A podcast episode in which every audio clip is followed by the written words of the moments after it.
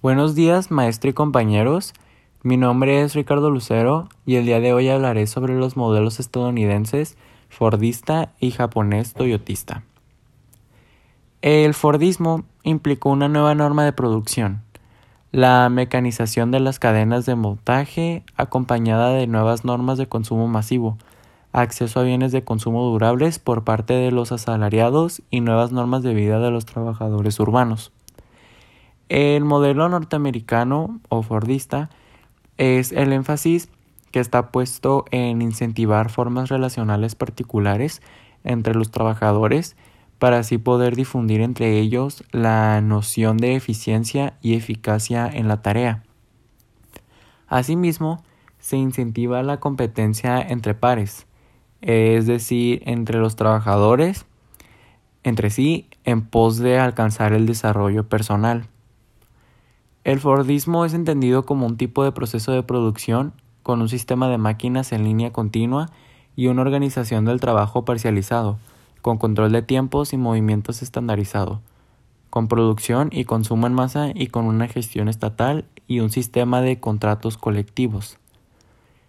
La crisis del Fordismo implicó un agotamiento del régimen técnico preexistente producto del costo del gigantismo, el aumento del trabajo improductivo en la empresa, la contradicción entre técnicas productivas rígidas y perspectivas macroeconómicas inciertas y la disgregación del orden económico internacional. Más allá del motivo por el cual el modelo fordista norteamericano entró en crisis, fue que antes surgieron formas alternativas de organización productiva, la más exitosa de las cuales ah, surgieron en este tiempo fue el modelo japonés, que también fue conocido como el toyotismo.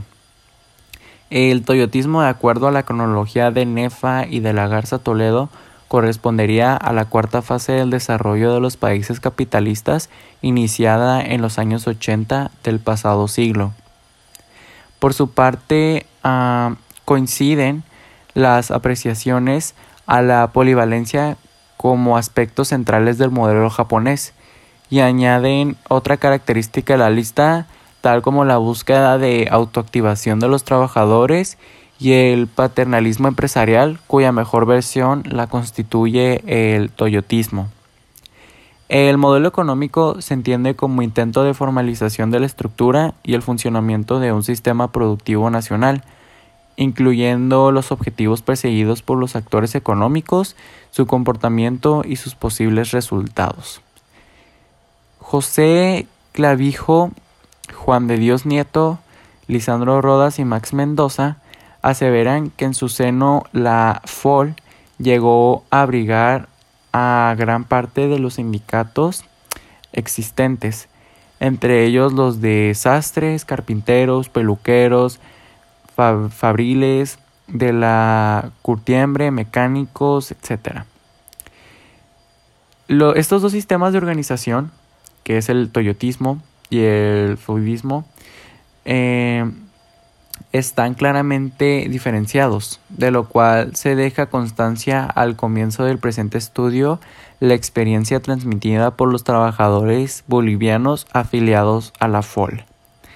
Es posible apreciar cómo rasgos tanto de uno como de otros modelos se hacían presentes y se combinaban en su realidad laboral cotidiana.